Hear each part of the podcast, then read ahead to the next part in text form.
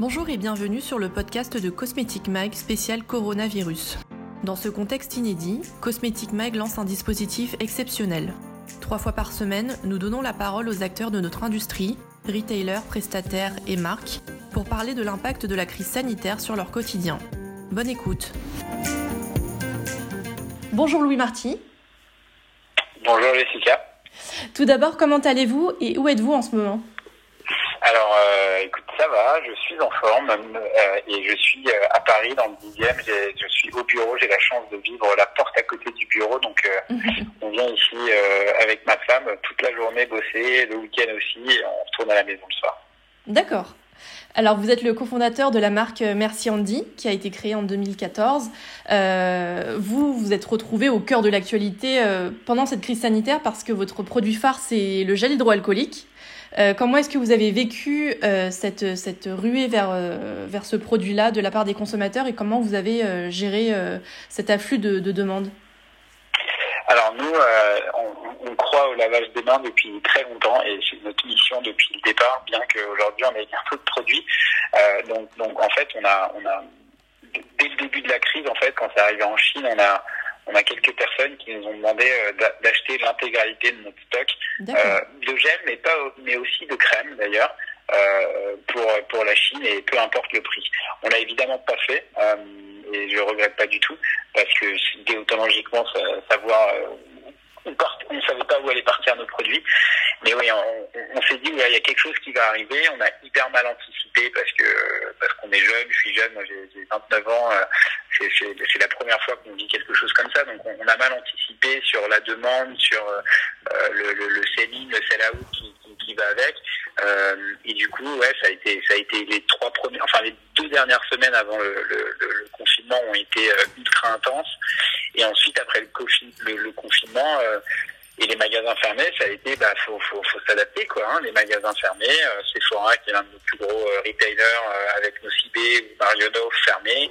Donc, on a adapté notre supply chain et on a, on a, on a, on a accéléré sur le e-commerce. D'accord. Et, et, et c'est ce qu'on a fait. Voilà. D'accord.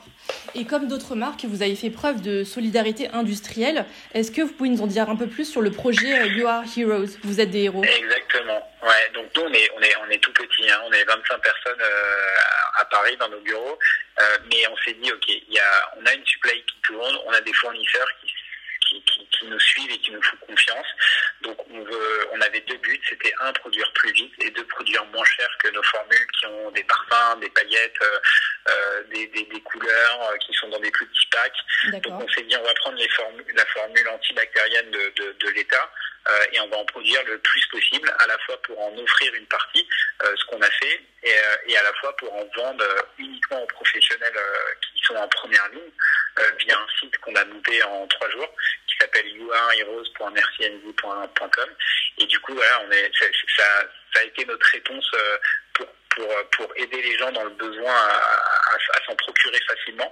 Et en parallèle, on a commencé à voir sur Twitter des messages de personnes euh, de notre communauté ou sur Instagram qui, qui nous demandaient des crèmes pour les mains, euh, voilà, des infirmières qui utilisaient nos produits. Donc on a, au début, euh, moi j'en ai envoyé un carton de 10, puis un carton de 20, et puis à un moment on a fait ok en fait on avait pris notre stock et on, allez, on a donné 80% de notre stock. Donc en gros, on avait 50 000 crèmes en stock, on en a offert quasiment 40 000. D'accord. Parce qu'on s'est, on s'est dit qu'il fallait qu'on aide en fait. On était, on était pas les plus gros perdants de la crise, donc il fallait, il fallait, il fallait aider. D'accord. Et aujourd'hui, alors qu'on approche euh, du déconfinement, euh, est-ce que cet épisode exceptionnel vous a appris des enseignements euh, pour votre entreprise? Tout à l'heure, vous parliez de supply chain, de distribution. Est-ce que ça vous a voilà, permis de repenser certaines choses?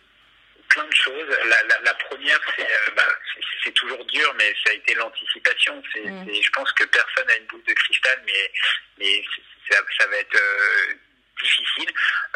De, en fait, c'est difficile d'anticiper. Donc là-dessus, très peu d'anticipation. Par contre, sur la réaction et, et l'agilité, il faut vraiment qu'on garde ça. On a réussi à construire un produit en trois jours, à monter un e-commerce en trois jours. On a, on a aussi ouvert des magasins dans certains pays, sous doute en Angleterre, qui, qui, qui sont restés ouverts. Euh, donc ça, c'est vraiment une des valeurs que je veux garder. Euh, je sais que c'est un mot hyper à la mode, le mot agilité, mais c'est la force -hmm. des petites boîtes. Il faut qu'on continue. Euh, euh, en grossissant parce qu'on grossit de, de, de, garder ça très fort. Et puis après, c'est voilà, là notre production elle a été 100% française, notre étiquette, nos bouchons, notre pack, notre, formule, tout, est fait en France. Ça montre qu'en fait c'est complètement possible de produire localement. Il faut, juste être bien connecté. avoir des, fabricants qui ont confiance en vous, donc le, la production locale est possible aussi. D'accord. Et est-ce que vous pensez qu'à la, la fin de cette crise, les consommateurs continueront à utiliser du gel euh, hydroalcoolique au quotidien Et est-ce que ça vous a donné des idées de développement produit autour de l'hygiène? Alors moi, euh, ma maman me, dit de me laver les mains depuis je, je, suis tout bébé, euh, donc je, suis je suis dopé au savon et au gel hydroalcoolique. donc oui, enfin à très court terme, je pense que oui. Et, et il y a certainement certains industriels qui ont vécu à China et qui vont dire attention, il va y avoir un gros pic dans les un gros pic dans les deux trois prochains mois, puis après ça va chuter. la réalité, c'est je pense que c'est quand même traumatisant, euh, même si le confinement peut avoir des choses positives pour la planète, ça reste quand même un traumatisme avec beaucoup de gens euh, qui ont plus de boulot ou, voilà ou une vie qui a, qui a complètement changé. Donc mm. je pense que oui, l'hygiène va, va, va avoir une place plus importante dans notre société et je trouve que c'est tant mieux c'est pas des produits inutiles du tout. Mm. Ils ont des servent soit à se débactériser, nettoyer, se parfumer, c'est hyper important. Et sur les idées de développement produit, oui, moi, on a changé notre roadmap euh, euh, avec trois nouveaux produits qu'on avait prévu un jour de les faire et qu'on a vraiment accéléré euh, pour, pour, pour se diversifier et, et euh, pour continuer sur euh, l'aspect hygiène plus que, que, que, cosmétique au sens plus large du thème. D'accord. Et dernière question, comment est-ce que vous voyez la beauté de demain? Vous parliez justement du Made in France, du produit local, euh, peut-être d'une beauté plus hygiéniste aussi?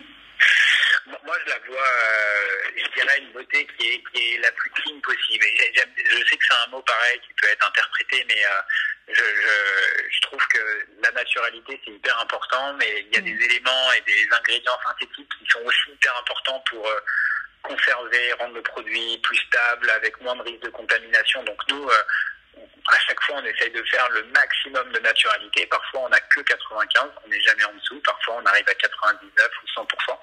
Mais voilà, je crois à une beauté qui va être euh, bon dans les ingrédients qu'elle utilise, pas forcément 100% naturel pour les raisons que j'ai évoquées juste avant.